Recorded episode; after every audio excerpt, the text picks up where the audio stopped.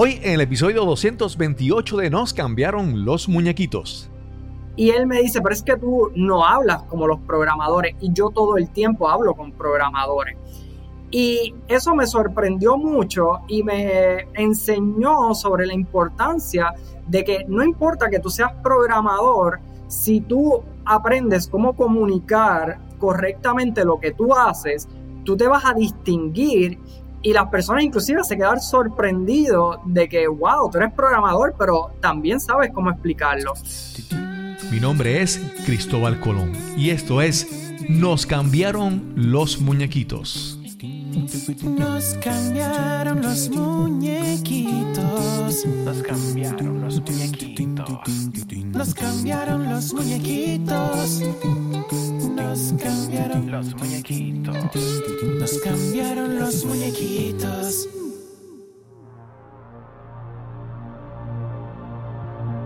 Gracias por acompañarme en este nuevo episodio de Nos cambiaron los muñequitos.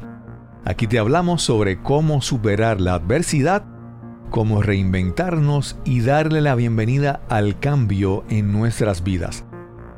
Cada semana te traigo una conversación inspiradora, relajada y a la vez profunda, buscando que aprendamos juntos en cada episodio. Esta conversación es traída a ti por el webinar gratis Cómo hablar cuando prefieres computadoras a personas. Si trabajas con computadoras, informática, tecnología u otras áreas especializadas, si se te hace difícil hacerte entender a otras personas, pues de eso hablaremos en este webinar el martes 28 de marzo. Para ver más información y registrarte, visita la página cristobalcolón.net diagonal webinar. cristobalcolón.net diagonal webinar. Jiddu Krishnamurti fue un conocido pensador, orador y escritor de temas espirituales y filosóficos. Krishnamurti dijo, La educación no tiene fin, no es que leas un libro, pases un examen y termines con la educación. Toda la vida, desde el momento en que naces hasta el momento en que mueres, es un proceso de aprendizaje. Y hoy regresamos a conversar con un amigo que ha buscado reinventarse, aprender y seguir evolucionando. Te presento a nuestro invitado de hoy. Y bueno, saludos a todos. Mi nombre es Luis Rivera. Eh, trabajo como corredor de bienes raíces o agente de bienes raíces en Puerto Rico y Florida. Y además de eso, tengo más de 10 años de experiencia en mercadeo digital. Luis Rivera Colón ya estuvo con nosotros en el episodio número 21 de agosto del 2018. Si deseas, puedes escuchar su historia en ese episodio. Luis es un experto en mercadeo digital que en los años recientes ha combinado el negocio de los bienes raíces con sus conocimientos digitales. Además, su deseo de aprender, mejorar sus destrezas de comunicación y organizar estratégicamente su vida le han sido herramientas muy valiosas en su crecimiento profesional. Este es el episodio número 228 y conversamos con Luis Rivera Colón. Saludos, hoy tenemos una entrevista, esas que son como, como, más que una entrevista, es como un, update, ¿verdad? ya el invitado lo conozco hace tiempo y estuvo ya anteriormente en nuestro, en nuestro podcast él estuvo, yo pensaba que había sido menos tiempo, pero fue en agosto del 2018. wow, ya van eh, cuatro años y él fue episodio 21. Ya vamos por el 230 cuando salga este episodio. Y hoy tenemos la oportunidad de conversar con Luis Rivera Colón. ¿Cómo estás, Luis? Saludos, muy bien, muy bien, Cristóbal. Gracias eh, por la invitación y siempre bien contento de hablar contigo, eh, porque realmente pues tenemos muchas cosas en común y, de verdad que es un placer hablar contigo. Luis, eh, como le mencioné, ya estaba en el episodio 21 y pueden conocer la historia, la historia de que él originalmente estudió para ser abogado, estudió leyes y en algún momento cambió su vida y se convirtió en experto en mercadeo digital, pero lo tomó bien en serio. Y ahora pues ha tomado, ha tomado en serio otras cosas en su vida. Así que, Luis, entonces desde la vez pasada, del 2018 para acá, ¿verdad? Tú eras uno de los que daba los cursos en Puerto Rico de tanto de Facebook y los cursos de los Google, de, promoción publicidad de Google. Pero ahora estás haciendo otras cosas. Háblanos un poco cómo se hace cambio en tu vida en estos años recientes. Sí, pues mira, básicamente yo, ¿verdad? Siempre he trabajado lo que es mercadeo digital, a, pesar de que había estudiado derecho, pero nunca lo ejercí, ni, ¿verdad? Simplemente salí de la universidad eh, y tomé la decisión en ese momento de no revalidar y, dedicarme a lo que más me llamaba la atención y lo que llevaba mucho tiempo haciendo, que era trabajando mercadeo digital, que fue lo que era mi pasión, aunque no la estudié. Eh, pero como quiera se me abrieron las puertas y pude trabajar. Eh, y entonces, ah, cuando estaba trabajando mercado digital, comencé a trabajar con varios agentes de bienes raíces. Y ya llevaba dos o tres años trabajando porque aunque tenía mi trabajo oficial, pero también tenía mis trabajitos por el lado, eh, ¿verdad? Pues trabajaba en agencias de publicidad, pero al mismo tiempo pues tenía mis clientes. y yo me di cuenta que yo decía, caramba, estas personas, agentes de bienes raíces o realtors, eh, muchos de ellos no tienen el conocimiento de mercadeo digital y es tan importante, o sea, porque si tú vas a vender una casa, realmente es mercadeo, al final de cuentas es mercadeo y venta, eh, las dos cosas que tú tienes que hacer y obviamente entender las leyes y lo que aplica. Eh, y entonces ahí yo, yo vi una oportunidad y también se mezclaba todo con lo que yo había ya estudiado porque para pasar la licencia y tener la licencia de, eh, como agente de bienes raíces, pues había que aprenderse las leyes y para mí era bien fácil porque ya yo lo había estudiado. Eh, así que yo cogí el curso, lo pasé bien rápido porque era más o menos lo que ya yo había estudiado en la escuela de derecho y comencé a trabajar y como ya había trabajado con otros agentes haciéndole la publicidad, eh, pues ya yo sabía básicamente lo que tenía que hacer, ¿no? No fue como un salto al vacío de que voy a tratar algo nuevo, porque todo ya más o menos venía relacionado. Eh, así que se me hizo bien fácil cogerle el piso y comenzar a trabajar. Y eh, realmente es una profesión que a mí me apasionó muchísimo y decidí dejar de trabajar con clientes en la parte de mercado digital para dedicarme 100% a las bienes raíces. Eh, y es algo que inclusive ya yo lo veía como a futuro, porque siempre estuvo en mi mente en algún momento. Yo decía, yo quiero saber cómo trabaja las bienes raíces para invertir, para ya sea comprar, vender, alquilar y hacerlo para mí, pero si también lo puedo hacer para clientes, pues mejor todavía. Así que eso es un poco de la idea por lo que llego a las bienes raíces como tal. Luis, una, una cosa, eh, es que yo obviamente no estoy de lleno en el mundo ¿verdad? De, marketing digital, pero conozco mucha gente y veo lo que veo. Yo veo que esto se, se, ha vuelto, se ha proliferado tanto. Yo veo tanta gente que da talleres y da cursos y, y hay gente que te venden sus servicios para hacerte campañas digitales. Y entonces creo que es como que el sistema, el, el, mercado está como un poco saturado y tal vez, tal vez es un poco difícil distinguir quiénes son las personas que realmente están capacitadas o personas que lo tomaron como pues, algo que están intentando ahora. En tu caso, eh, esa última etapa con marketing digital, ¿sentías que había alguna competencia? ¿Cómo, cómo veías el mercado para ti en, ese, en, esa, en esa fase? Sí, fíjate, lo que dices es bueno y, y es verdad porque es un mercado que es fácil, cualquier persona mañana mismo puede decir, pues yo doy talleres de mercadeo digital y comenzar a hacerlo. Eh, así que, pero eso pasa yo creo que eso pasa en todas las industrias, así que eso no era tanto un problema, sí, más bien uno tiene que, no importa en la industria en la que tú decidas trabajar, tú te tienes que diferenciar y te tienes que mantener al día para que no importa todas las personas que decidan entrar a la industria o inclusive a ofrecer lo más barato, las personas quieran el servicio que tú estás ofreciendo. En mi caso, yo no tuve ese problema porque yo, la parte que trabajaba era, bastante técnica, que es la compra de publicidad digital. Y una de las cosas que siempre le decía a los clientes es, yo no hago social media. Porque eso es lo que todo el mundo me preguntaba, ah, porque tú haces social media, igual que todo el mundo que hace social media. Y yo le decía, no, yo lo que hago es generación de clientes potenciales utilizando el social media o utilizando otras herramientas. Entonces ya ahí la cosa se pone un poco más técnica, es más complejo eh, el simplemente porque eh, lo que hoy día casi todo el mundo puede hacer y realmente no hay una dificultad tan grande es la generación de contenido o el manejo de las redes sociales. Independientemente de que lo hagan bien o no, es algo que es fácil de hacer.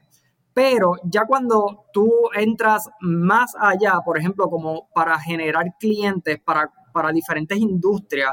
Yo lo trabajé, por ejemplo, para la industria de autos y yo conseguía los clientes, ya lo había hecho para real estate. Entonces ya era como algo más específico que esa parte yo te diría que hace falta más gente que trabaje y, te puedo decir que ahora mismo eh, hay una demanda bien grande por personas que trabajen uh, lo que es compra de medios digitales, sobre todo para la generación de leads o para e-commerce. Eh, o sea, eh, aquí en Estados Unidos, ¿verdad? Ahora mismo yo me encuentro en Florida. Eh, o sea, eso tú empiezas ganando 70 mil dólares, o sea, pero simplemente con decir que sabes y que tienes las certificaciones y, pasar una entrevista, ya tú empiezas ganando 70 mil dólares. Wow, wow. Sí, yo lo, lo, lo, que he visto es que, por ejemplo, esta es una, una industria como que muy dinámica, la, la tecnología, por ejemplo, Facebook constantemente está cambiando, entonces lo que funcionaba antes ya no funcionaba. Y es, es, más mantenerse al tanto de las cosas que están ocurriendo, los cambios, ¿verdad? Eh, de, repente antes, qué sé yo, ahora se habla mucho de TikTok y videos cortos y, entonces, eh, como ahora, por ejemplo, Facebook ha estado también eh, atacada por, por pues, como, como, como ellos llevan el contenido a las personas y cuando se hablaba de las elecciones y todo lo que es fake news, ¿verdad? Siempre hay, hay mucha presión y estas industrias pues buscan entonces constantemente estar haciendo ajustes o hasta cierto punto reinventarse, ¿verdad? Y estos cambios en la tecnología de ellos pues se refleja, ¿verdad? Entonces cuando uno, hace una campaña antes o usaba unos factores que funcionaban, pues ahora tal vez ya no funcionan tanto y eso es muy, muy, pues muy importante pero yo hay algo que, había visto en ti, y esto te lo había mencionado en otras ocasiones, y es que, por ejemplo, yo te conocía a ti en una reunión de Toastmasters, ¿verdad? Y tú, aun cuando estabas en, marketing digital y con tu trasfondo, tú reconocías la importancia de poder eh, comunicarte efectivamente, conectar con la gente. Y, y, recuerdo una vez que fui a un evento donde habían otros profesionales del mundo digital, de, de podcast o de, de muchas cosas. Y cuando te tocó a ti hablar, eh, yo dije, wow, se nota que él estuvo en Toastmasters, ¿verdad? Porque él, le ha prestado atención a, esa, pues a, la importancia de comunicarse efectivamente. Entonces, como tú mencionabas hace un momento, hay que diferenciarse. Puede haber mucha, mucha competencia, pero tú tienes que entonces buscar lo que te hace a ti individual, especial, diferente, vamos a decir, hasta exclusivo, ¿verdad? Para tus clientes. Y entonces me parece eso eh, muy importante. A ti, ¿verdad? La parte de la comunicación, ahora que eres también en, bienes raíces, ¿cómo, cómo, cómo ha funcionado para ti esto? Mira, yo creo que, y, volvemos, no importa lo que sea que tú te dediques, eh, sea por ejemplo en mi caso ahora bienes raíces, ¿verdad? Como agente de bienes raíces. Eh, la realidad es que yo pienso que uno tiene que, aprender de otras áreas para ayudarte, porque tú te puedes especializar, yo podía seguir especializándome como en más cosas de mercadeo digital, pero dejas de un lado otras cosas que son importantes, por ejemplo, la comunicación. La comunicación y, la comunicación efectiva eh, es bien importante, no importa en la industria que sea. Yo recuerdo un comentario que una vez me hizo un cliente en una reunión que yo le estaba explicando varias cosas de programación y a pesar de que la programación es algo bien técnico, pero yo trato de simplificarlo cuando se lo estoy explicando a los clientes eh, y en ese momento que estaba trabajando con clientes y él me dice, pero tú eres el vendedor o tú eres el programador. ¿Tú haces esto? Y yo le digo, sí, yo soy el programador también. O sea, eh, en ese momento yo no tenía un team de gente, era yo lo vendía y yo lo hacía también. Y él me dice, pero es que tú no hablas como los programadores y yo todo el tiempo hablo con programadores. Y eso me sorprendió mucho y me enseñó sobre la importancia de que no importa que tú seas programador, si tú aprendes cómo comunicar correctamente lo que tú haces, tú te vas a distinguir y las personas inclusive se quedan sorprendidos de que, wow, tú eres programador, pero también sabes cómo explicarlo. Eh, y de la misma manera, por ejemplo, como agente de bienes raíces, yo trato de aprender lo más que yo pueda sobre ya sea la construcción de las propiedades, ya sea el valor, siempre que tenga toda esa información y luego simplificárselo al cliente. Y eso es lo que me hace que los clientes confíen en mí, que quieran trabajar conmigo, eh, porque el cliente sabe que cuando viene conmigo yo le voy a explicar eh, de la manera más sencilla posible y me voy a asegurar de que él entienda qué es lo que él va a hacer o qué es lo que va a suceder. Y eso pues es gracias a que, ¿verdad? Pues he tenido, gracias a Toastmaster, definitivamente eh, el haber pasado por Toastmaster fue una escuela buenísima, el ver a otras personas eh, no solamente mi desarrollo, pero el ver otras personas y cómo ellos también hablaban en público, o sea, cada vez que iba a Toastmasters, yo, wow, o sea, esta persona yo quisiera por lo menos eh, tener esa proyección, la mitad de lo que tiene esa, esa persona en proyección, o sea, porque era bien sorprendente y sobre todo pues que hay que practicarlo. Así que definitivamente la comunicación es clave para tú desarrollarte y darte a conocer como profesional en cualquier industria, sea en mercadeo digital, sea en bienes raíces, y si el día de mañana decido brincar a, otra faceta, igualmente la comunicación siempre va a ser importante. Ah, vamos a regresar un poquito a la parte cronológica. Hablamos un poquito ¿verdad? De, cómo das el salto a las bienes raíces, pero hay algo ocurre muy importante también es que ya tú no estás en Puerto Rico, tú decides mudarte a Estados Unidos, ¿verdad? Y quisiera que me hablaras eso porque hace un momento me decías que, que tienes que conocer y conocer el mercado y conocer a la gente.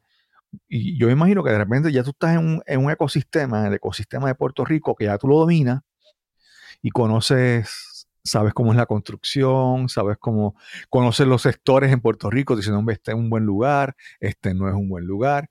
Y de repente dejas eso y te vas a Estados Unidos, ¿verdad? ¿Cómo, cómo se da ese cambio? y explícame los retos que implica eso para ti en, las diferentes áreas. Sí, pues mira, yo hace alrededor de cinco años, eh, ¿verdad? Comencé a trabajar como agente de bienes raíces en Puerto Rico y me fue muy bien. Y pues en Puerto Rico tenía muchas ventajas. Para mí era bien fácil trabajar como agente de bienes raíces porque eh, primero que si iba a visitar un cliente de alguna manera u otra, alguien me conocía o yo conocía a un familiar, tenía un montón de referidos. Eh, y además, inclusive muchos de mis clientes eran eh, en el lado de bienes raíces, eran clientes que yo había trabajado en el mercadeo digital. O sea, esos fueron mis primeros clientes en bienes raíces, clientes míos de mercadeo digital que se enteraron que ahora yo hacía bienes raíces eh, y empezaron a llamarme. Y por ahí pues seguí, ¿verdad? Y me siguieron refiriendo clientes y pues definitivamente me iba muy bien. Pero eh, ya yo venía eh, visitando la Florida específicamente con otro agente de bienes raíces que trabajaba conmigo en Puerto Rico, que tenía licencia acá. Y yo veía cómo era la, cómo se trabajaba el mundo de las bienes raíces en Estados Unidos y yo decía, wow. O sea, a mí me sorprende, por ejemplo, escuchar que este agente de bienes raíces vendió cinco casas en un mes, eh, y que todo era por computadora y que muchas veces no tenía ni que ver los clientes. Y yo decía, wow, y en Puerto Rico nosotros no tenemos esa tecnología. Eh, y entonces ahí ya yo, las transacciones se tardaban mucho tiempo también y había una serie de retos que yo decía, wow. Y aparte de que, ¿verdad? Pues sí me motivaba el hecho de ir a vivir a, ¿verdad? Ahora vivir acá eh, en Florida, en Orlando, eh, me parecía como una experiencia nueva y yo dije, caramba, esto yo creo que yo lo puedo hacer. Eh, así que empecé a viajar con él, ver cómo era el mercado acá, inclusive, porque, y esto siempre me gusta decirlo, a mí me gusta dar muchos pasos y las personas que me conocen me dicen, wow, tú has cambiado de una cosa para otra, para otra. Pero cada vez que yo voy a dar un paso como ese, yo no lo doy a ciegas yo tengo, yo me preparo muchas veces uno o dos años antes de yo decidir lanzarme a algo nuevo. En el caso de las bienes raíces, yo vine varias veces con él a ver cómo era que se trabajaba, a ver cómo él trabajaba las, las transacciones. Después de eso, eh, me preparé para el examen, saqué la licencia, yo hice todo, ¿verdad? Antes de lanzarme. Inclusive le hice campañas de marketing para ver si él podía conseguir clientes, porque yo decía, si él consigue clientes, que se lo, básicamente se los estoy consiguiendo yo con las campañas de marketing, pues yo las puedo hacer para mí. Entonces no me voy a quedar en la calle, porque, ¿verdad? Uno siempre tiene que, que pensar en el peor escenario pero ya yo le había hecho unas campañas, él había trabajado con unos clientes ya acá, y yo decía, pues sabes qué, esto me puede funcionar. Así que eh, vine para acá, eh, sí tuve un tiempo en el cual, como unos seis meses, eh, en lo que me establecía y demás, y ahí tuve la oportunidad de volver a trabajar en marketing por un periodo corto, a lo que, ¿verdad? Como que me adaptaba, terminaba la mudanza, hacía todo eso, pero mi fin era comenzar a trabajar eh, bienes raíces. Y entonces, eh, una vez que pasan los seis meses, ya tenía la oficina donde iba a trabajar real estate, ya tenía mi licencia y todo activo, era realtor acá. Todo eso es un proceso para yo saber que sí efectivamente podía comenzar a trabajar y me tomó eh, un tiempito. Pero ya una vez que pasó eso, entonces comienzo a trabajar. Y sí, como quiera, por más que uno se prepara, es un reto. Porque me tocó aprender la diferencia entre la construcción acá en Florida versus en Puerto Rico, el tipo de casa eh, que se vende acá. Y acá, pues, eh, inclusive los modelos de las casas, que eso es otra cosa que, por ejemplo, en Puerto Rico yo no estaba acostumbrado porque la mayoría de las personas pues hace su casa a su manera y ya, pero acá, eh, dependiendo de la comunidad y el, y el builder, pues hay unos modelos en específico, hay unos modelos que son más populares, hay otros que no son tan populares y todas esas cosas y me tocó aprenderlas, pero también fue un reto que me, que todas esas cosas pues yo siento que son las que me motivan a, a como seguir adelante porque ahora pues aprendí algo nuevo. Y así fue que, ¿verdad? Pues llegué acá y comencé a trabajar. Ok. Pero entonces, en tu caso, no, no, ¿verdad? Hace, hace un tiempo tú estabas soltero, ahora tú haces esta, este, esta, este, esta mudanza, ya tú te has casado, eh, no tienes hijos todavía. No, todavía. Y parte, como ya mencionaste, que tú eres alguien que te preparas. Me imagino que parte de, de todo este movimiento es que estás preparándote para tú establecer familia y todo eso, ¿verdad? ¿Cómo es, verdad? Como esos factores que tú, que todavía no están ahí, pero lo estás proveyendo, ¿cómo, cómo cae en esta, en esta toma de esa decisión? Sí, pues mira, nuevamente, a mí, volvemos, todo me gusta prepararme eh, y yo sentía que ya yo también estaba en una etapa diferente en la cual ya yo quería pensar en el futuro, ¿ok? ¿Dónde verdaderamente yo me quiero establecer? ¿Qué tipo de ambiente yo quiero alrededor mío? Si, en el caso de que, por ejemplo, pues si voy a tener hijos, ¿dónde yo quiero que estudien? Todas esas cosas ya yo las venía pensando y pues lamentablemente, eh, estando en Puerto Rico, eh, veía que, por ejemplo, ya las cosas no eran como cuando yo estudié, eh, ¿verdad? Y, en el caso de mi papá, pues mi mamá era maestra, mi papá también trabajaba en una escuela, mi hermana todavía es maestra en Puerto Rico. Y lamentablemente yo he visto un deterioro en las condiciones de, eh, o sea, en la educación en Puerto Rico, inclusive en las universidades. Y, y, ¿verdad? Tuve la oportunidad de estar en la Universidad de Puerto Rico, en la Interamericana, pasar ocho años en una universidad. Y yo he visto lamentable, y lo digo así, lamentablemente todo ese deterioro y aparte la seguridad social y, y, el ambiente, ya yo sentía que pues esas cosas, eh, el leer las noticias que pasó esto en aquel lugar, pasó esto en este otro lugar. Y todas esas cosas yo sentía que honestamente a mí me afectaban, porque, pues, por ejemplo, si ya mi esposa estaba y eran las 8 o 9 de la noche y ella estaba trabajando, pues yo decía, caramba, estará bien, no la vayan a saltar en algún lugar, se vaya a parar. Y todas esas cosas fueron las que me hicieron decir, caramba, yo necesito irme a un lugar en el que yo me sienta más tranquilo, más seguro y que si yo voy a tener hijos, pues yo pueda decidir, ok, yo creo que estén en una buena escuela, que tenga ¿verdad? las facilidades adecuadas, que, les propicie el desarrollo que yo tuve. Porque gracias a Dios, yo estudié en Puerto Rico y en el momento en que lo estudié, eh, eh, en que estudié, tuve unas grandes oportunidades que, ¿verdad? Gracias a que mis padres pues trabajaron por eso.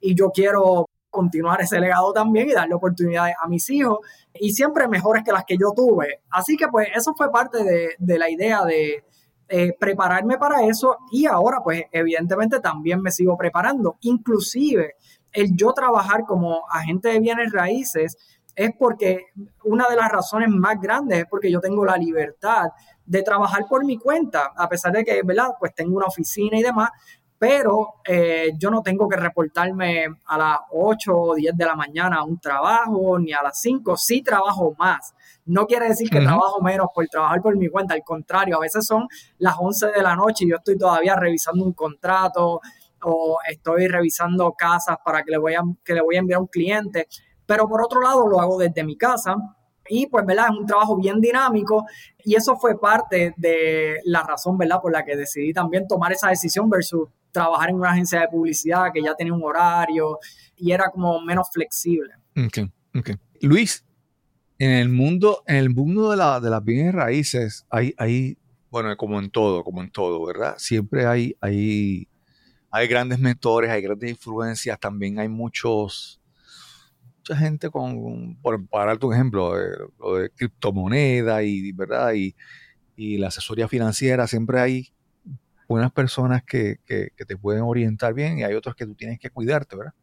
En tu caso, has tenido mentores, ya sea cercanos o personas que tú has leído libros, que te has adiestrado con ellos, esos mentores que han sido, que han sido, que han sido determinantes en este paso en las bienes raíces, como te dije, porque en todos lados hay sitios que tú tienes que ser cuidadoso en, de quién aprendes, ¿verdad? Para poder echar hacia adelante. Sí, mira, pues sí, definitivamente. Y el mentor más grande que yo tuve, y es la persona con la que trabajo en Puerto Rico, que es Aliver López, que fue primero mi cliente, fue persona que me dio la oportunidad de trabajar sus campañas de bienes raíces.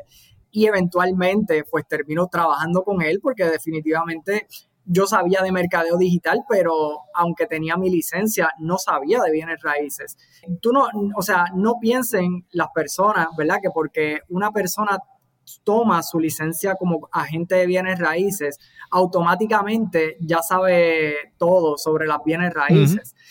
Tú lo que sabes son las leyes y, básicamente, ¿verdad? las cosas básicas pero tú tienes que aprender en, el field o en la calle cómo verdaderamente se trabaja. Y entonces, pues esta persona pues, tenía más de, más de 10 años de experiencia, más de 12 años de experiencia en las bienes raíces.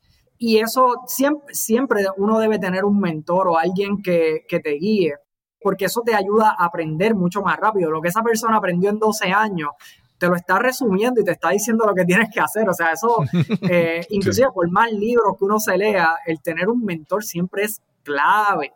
O sea, pero clave, porque eh, y yo soy una persona que a mí me encanta ver videos de YouTube, me encanta tomar cursos, pero como quiera, siempre un mentor es la clave. Y sí, hay, hay muchos libros buenísimos, sobre todo más enfocados en lo que es el, el negocio como tal de las bienes raíces, sí me leí muchísimos libros. Por ejemplo, el, libro de Gary Keller, de, el fundador de Keller Williams. Para cualquier agente de bienes raíces, ese libro es espectacular porque es un libro que te enseña cómo comenzar a, trabajar y empezar a generar los clientes. Eh, y sí hay muchos libros enfocados en, en marketing o en cómo conseguir los clientes. Ya la parte de de las casas como tal, de entender el mercado, todo eso, eso ya es un trabajo que tienes que hacerlo tú, que eh, tienes que... Y lo otro es, este trabajo también es de mucho networking, es de mucho conocer a otros agentes de bienes raíces, preguntarles qué ellos saben, qué han visto, qué está pasando en tal lugar, cómo está el mercado en tu área, cómo está el mercado en mi área, cuáles qué, qué son los, ah, los problemas que están teniendo los clientes por ejemplo, ahora mismo, pues tenemos un, problema bien grande y es que los intereses subieron y la mayoría de las personas hoy día no pueden cualificar para la casa que quieren comprar. Pues eso es algo que no necesariamente tiene que ver con las bienes raíces directamente, pero sí, porque eso es más el área de financiamiento, pero afecta a las bienes raíces y afecta inclusive el valor de las propiedades porque entonces ahora las propiedades están bajando de precio, no necesariamente porque la, la, estructura o la construcción no valga eso, simplemente es porque las personas no pueden comprarlo. Y si no hay compradores, eso va a hacer que las casas bajen de precio. Pues eso es algo que tú tienes que aprender, lo que es, que es un poco externo, pero que te, ayuda a entender el por qué el precio de las casas baja o por qué cuando vino la pandemia el precio de las casas subió. El precio de las casas subió porque los intereses bajaron y las personas ahora podían eh, eh, financiar más. Y al poder financiar más, pues entonces hubo una competencia por las casas que estaban disponibles y eso subió los precios. Entonces, a mí me gusta, ves como yo te lo acabo de explicar, a lo mejor esto pudiera ser, ¿verdad? Este, algo bien extenso, pero el yo aprenderlo y poder explicárselo a los clientes hace que muchos clientes que a veces yo leo hasta en las redes sociales o cosas así, no, que hoy día que la gente está pidiendo una fortuna por las casas. Pues mira, el mercado no lo determina el dueño de la casa aun por más que un dueño de una casa quiera determinar el mercado, el mercado, el mercado es algo más grande que una simple casa. Y el valor y el que la casa se pueda vender no lo va a determinar la persona. Por mejor marketing, por mejor que tú presentes la casa, lo va a determinar el mercado global. Eso es, y si hay una escasez y hay personas que pueden comprar, los precios van a subir. No importa, ¿no? O sea, y no es que los dueños pidan una fortuna, es que hay gente dispuesta a pagarla. Exacto, exacto. Luis, mira, eh, creo que esto lo hemos hablado anteriormente, en Puerto Rico siempre hay, culturalmente, es como que todo el mundo dice, no, tú estudia, cómprate tu casa y siempre, incluso hay, hay canciones que dicen, ya tengo, tengo ya mi casita, que tanto soñé, todo eso. Es parte de la cultura del puertorriqueño tener una, propiedad, tener una casa. Pero sin embargo, en otros lugares, eh, en otras culturas, pues no es igual. Entonces hay, hay, hay personas que siempre, toda su vida viven alquilado. Y entonces ahora tú mencionas que también hay unas fluctuaciones y unas cosas en el mercado que a veces uno dice, bueno, es mejor comprar, es mejor comprar alquiler, alquilar. ¿Cómo tú, ¿Cómo tú explicas, verdad, a una persona que, vamos, una persona que, un joven que está considerando comprar una propiedad o tener algo, ¿Cómo tú le ayudas a decidir, a analizar si debe comprar o alquilar? ¿Verdad? ¿Hay un momento preciso para comprar o alquilar es algo que no debes hacer o que es bueno en cierto momento? ¿Cómo lo explicas? Ok, el momento para comprar es el momento en que el banco te puede prestar el dinero para comprar la casa. Ese es el momento. Si tú estás viviendo alquilado, recuerda algo, en el momento en que tú estás viviendo alquilado, todo el dinero que tú estás pagando no lo vas a recuperar. No vas a recuperar ni un centavo de lo que estás gastando. Y la persona que te está alquilando posiblemente está pagando el mortgage de la casa, ¿verdad? Porque la mayoría de, no todos los, los inversionistas tienen casa cash, ¿verdad? La mayoría de las personas pues compran una casa, la alquilan, van pagando con eso y le van sacando un dinerito por el lado.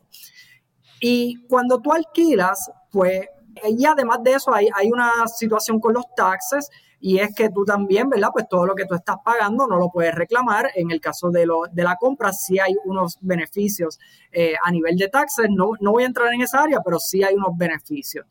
Entonces, y lo otro es que en la medida en que tú vas pagando la casa, o sea, tú tienes algo de valor, tú puedes venderlo más adelante y le puedes sacar algo. No estoy diciendo que le vas a sacar ganancia y quiero ser bien enfático con eso. No todas las casas son una inversión. Las casas son una necesidad porque al final de cuentas tienes que tener un lugar donde vivir. Eh, a menos que, ¿verdad? Pues estés joven. Ojo, si tú, estás, si tú eres joven y tú puedes vivir con tus papás, que yo lo hice por mucho tiempo y se lo agradezco que me permitieron vivir, eh, o sea, de más. mis papás me permitieron vivir tiempo de más en la casa. Pero si tú puedes hacer eso y no tienes la necesidad de comprar, y ese dinero tú lo puedes ahorrar y lo puedes invertir, pues definitivamente hazlo, porque no tienes una necesidad de comprar. Ahora, si tú estás pagando renta, en el momento, lo, primero que tienes que hacer es, antes de ir a buscar casa, o buscar un realtor, es ir a un banco y preguntarle al banco cuánto, si tú vas a comprar una casa, cuánto te financian. Si, la, si te van a financiar, digamos que tú puedes, te financian 150 mil dólares, porque ya sea que llevas dos años en el trabajo, ya sea que, eh, ¿verdad? Tienes un ingreso estable y el banco te da dinero para comprar, compra la casa. ¿Por qué? Porque no es negocio tú pasar 5 o 10 años rentando. Porque volvemos, en 5 o 10 años a lo mejor gastaste, no sé, o sea, digo, pueden ser 50 mil, 100 mil dólares, dependiendo del, del valor de la casa, que pudiste haberlos gastado para ti mismo. Y yo sé que la otra preocupación es, bueno, pero eso no es tan cierto, porque eh, cuando tú coges un préstamo, tú pagas intereses. Entonces tú compras una casa y digamos que la casa vale 150, pero pagas 300 o 350 mil por los intereses. Sí, es verdad, pero como quiera, al final de terminar pagándola, tienes algo de valor para atrás. Si tú pasas esa misma cantidad de años, 20, 30 años, ¿verdad? Y toda tu vida vives alquilado, pues ni siquiera tienes el principal que pudiste recuperar. Uno de los problemas más grandes en Puerto Rico, y eso yo lo puedo contrastar con el mercado acá eh, en Florida y en Estados Unidos en general, es que las casas no suben de precio. ¿Ok? Sí, y, y ojo, va a depender del mercado, a veces suben un poquito más, un poquito menos, pero la subida en precio no es tan alta. Y, ¿verdad? Inclusive yo he visto y tuve la oportunidad de trabajar eh, con la venta de casas que en algún momento se vendieron por menos de lo que los dueños las habían comprado y que ahora valen menos. Y eso sí es un problema que te afecta porque entonces pues ya si, ¿verdad? Si de por sí pues pagaste todos esos intereses, ahora la casa vale menos. Pero ya eso es algo, y eso va a depender del área, no todas las áreas se comportan igual, va a depender del desarrollo de la comunidad, etcétera. Y eso sí es un problema grande. Una ventaja acá, y volvemos, no es que sea lineal, no es que todos los años, años tras años, las casas van a subir de precio, pero en los últimos años eso sí, eso así ha sido la realidad, inclusive aquí en el área de la Florida, las casas de, los últimos dos años, muchas subieron un 15, un 20% de valor y hay personas que hoy día están vendiendo sus casas en 300 mil cuando las compraron en 200 mil hace cinco años.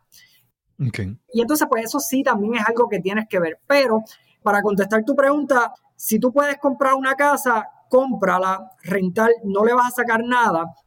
Eh, y lo otro es que eh, a menos que tú cojas ese mismo dinero y lo inviertas en la bolsa, pues le vas a sacar algo. Pero si tú lo que haces es por ejemplo, coger el dinero y ahorrarlo y ponerlo en el banco, la inflación te va a comer todo lo que está ahorrando. En algún momento, no todo, pero la inflación eh, ha sido, y sobre todo en estos últimos años, la inflación, lo que tú podías comprar con un dólar, ahora, eh, y te lo puedo decir, o sea, inclusive yo compro muchas cámaras y, y, cosas de fotografía, y las cámaras viejas hoy día las están vendiendo más caras de los que costaron originalmente.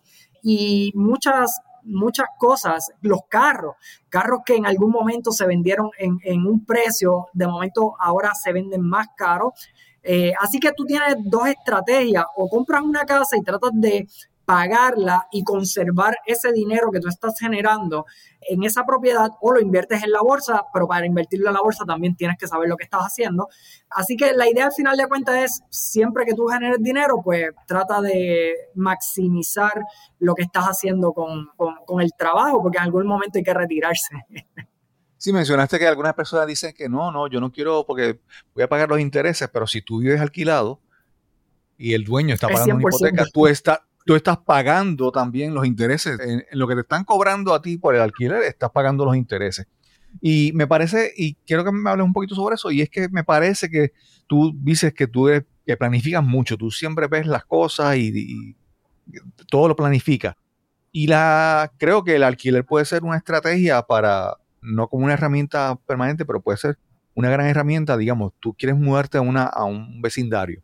Entonces, bueno, pues tú no sabes si es bueno no sabes si es conveniente para ti, no sabes si la, la ruta, si el acceso es bueno, pues tal vez alquiler es una opción.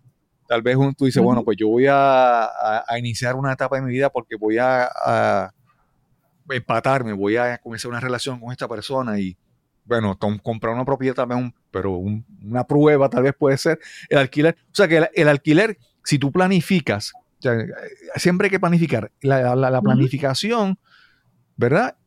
El alquiler puede ser una herramienta dentro de eso, incluso eh, las, herramientas de, hay personas que alquilan con opción a compra, que es como que, bueno, una prueba y vamos a ver, y entonces pues más adelante hago, la, hago esa, esa, ese paso tan importante, porque la, pues, para muchas personas la, la, inversión más grande en toda su vida es la residencia, la casa que compran, la propiedad, ¿verdad? Mira, Luis, pero entonces, que tú dices que tú siempre estás planificando, ¿qué hay que, qué tú planificas en tu futuro? ¿Dónde tú te ves, verdad? Porque yo me imagino que cuando al momento tú tomas la decisión, tú decidiste, bueno, mercadeo digital, hasta dónde puedo crecer, bienes raíces, hasta dónde puedes crecer. ¿Cuáles son tus metas, tus sueños en, en tu crecimiento profesional y, económico? ¿Verdad cómo es? Cómo, ¿Hasta dónde te ves llegando? Sí, pues mira, ahora mismo eh, lo de mercado digital lo continúo haciendo eh, porque ya estoy dando adiestramientos y talleres acá eh, en Orlando. Eh, así que inclusive la semana pasada di un adiestramiento el viernes pasado y todo este mes de enero y febrero eh, yo estuve dando casi dos adiestramientos semanales de mercadeo digital.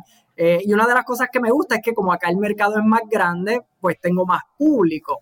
Así que he podido dar muchísimos más talleres. En Puerto Rico a veces yo lo hacía una vez al mes porque no tenía tantas personas interesadas.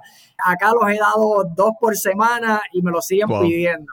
Y, eso es que, y solamente lo estoy dando en el área de Orlando, en el área cercana, pero si ya empiezo a darlos en Tampa, Miami, otras zonas que ya estoy visualizando y ya estoy haciendo los contactos para empezarlo a hacer en esa otra área, pues definitivamente yo sé que por ahí tengo campo para primero darme a conocer, que es una de las cosas que, se me hizo difícil al principio porque estoy llegando aquí, no conozco a nadie, yo no tengo familia aquí en el área de Orlando, que yo simplemente vine y ya, pero pues no, no tenía familia, nadie esperándome.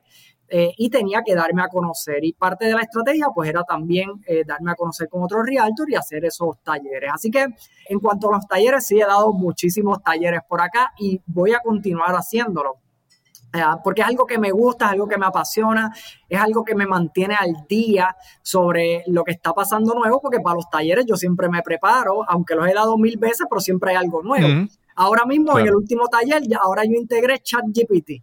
Ahora yo le hablo de inteligencia artificial y cómo yo lo utilizo para el mercadeo eh, y todo eso. Y, y, es una herramienta espectacular que si no la has visto, búsquela en internet. Se llama ChatGPT y lo que viene es ahora inteligencia artificial. Eh, así que por un lado siempre no me desconecto del mercadeo digital y lo sigo haciendo inclusive para mi negocio. Y en el área de bienes raíces como tal o como agente de bienes raíces, pues acá ya ¿verdad? he tenido muchas personas que se han acercado a mí para comenzar a formar eh, lo que acá se conoce como un team, o lo que sería un grupo de personas bajo el mismo, la misma oficina para la que yo trabajo. Y eso pues ya es algo que más adelante lo voy a estar organizando, ver de qué manera pues yo pudiera pues tener un team de personas trabajando conmigo ya directamente, para tener mi, mi, propio team. Eso es algo que no le estoy dando mucho, con eso voy poco a poco, porque es algo que pues requiere ya de una planificación y además que es más trabajo para mí, no solamente ahora estaría trabajando con mis propios clientes y demás, ahora también trabajaría con otros agentes que van a tener sus retos y yo también tendría que ayudarlos y todo eso, así que voy un poco desarrollándome en esa área también y como siempre, pues viendo oportunidades, ya eso más en la parte personal, planificando las próximas oportunidades de yo trabajar como inversionista que pues siempre fue mi meta desde que, ¿verdad? Desde hace muchos años, ya cuando yo encontrara las oportunidades o viera que el mercado me ofrece ciertas oportunidades en las cuales yo pudiera invertir, pues, ¿verdad? De esa, de esa misma ganancia que yo recibo en los distintos negocios que hago, pues comenzar también a invertir, porque como le digo, yo, yo siempre, si le digo a las demás personas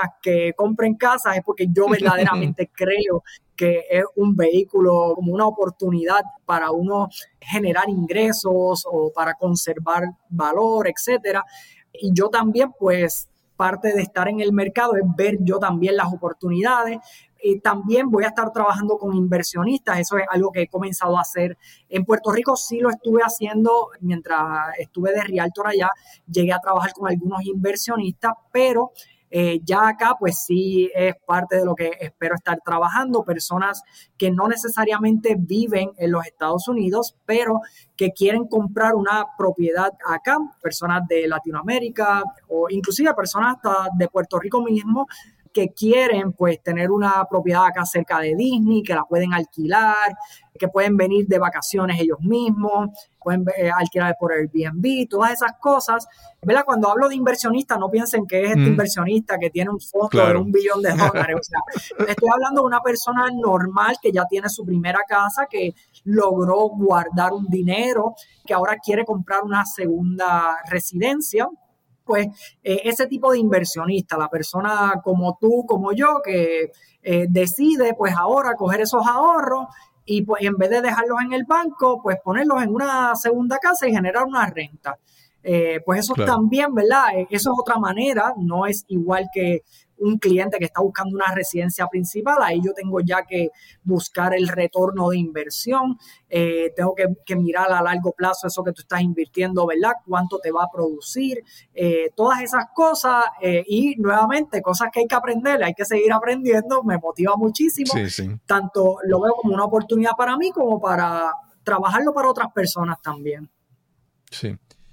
Luis, y si alguien quiere conocerte, contactarte, saber un poco más sobre qué tú haces, ya sea en, redes sociales, en marketing digital, bueno, vamos a decirlo correctamente, en mercadeo digital, no, o, en bienes raíces, ¿dónde te pueden conseguir? En, ¿En qué lugar e, eres más visible? ¿Cómo te consiguen? Sí, mira, en Facebook, en YouTube, en Instagram, eh, básicamente en todas las plataformas, estoy como Luis Rivera Real Estate. Eh, pueden conseguirme a sí mismo. Y también tengo otras cuentas que hablo un poco más de mercadeo digital y más de otras cosas que Luis Rivera Colón. Pero si quieren ver toda la información sobre donde más estoy activamente, que es Real Estate, Luis Rivera Real Estate, asimismo en Facebook, asimismo en Instagram y en, en YouTube también, que a veces hago videos para YouTube, como Luis Rivera Real Estate. Sí, sí en, el caso de, la, de este episodio se dio porque hace, hace unas semanas yo publiqué un, como que un resumen de los, de los episodios. Yo esto lo hago periódicamente, hago una, reviso las estadísticas y veo cuáles son los episodios que más han, que han sido vistos y el, y el, y el de Luis estaba entre los primeros 10. Y yo dije, eso no me lo, no me lo esperaba, porque primero que hace mucho tiempo y, y es un tema que yo no pensaba, pero y es que obviamente eh, Luis eh, en todas las áreas que se ha movido, pues ha dejado huella y, como, él dice, la, la, gente, la gente lo sigue. Y entonces pues de, paso pues se da eso y no, hubo, una llamada, nos pusimos en contacto y nos pusimos al día, hacía tiempo que no conversábamos y aquí estamos de nuevo. Y agradezco, agradezco esta, esta oportunidad de conversar contigo porque yo siempre te, te veo con, con mucha admiración porque tú siempre estás inventando, siempre estás buscando algo más, no, no, eres, no eres conformista y también es una persona que busca tomar decisiones de manera, de manera inteligente. Eso siempre, siempre lo admiro de ti. Gracias, gracias.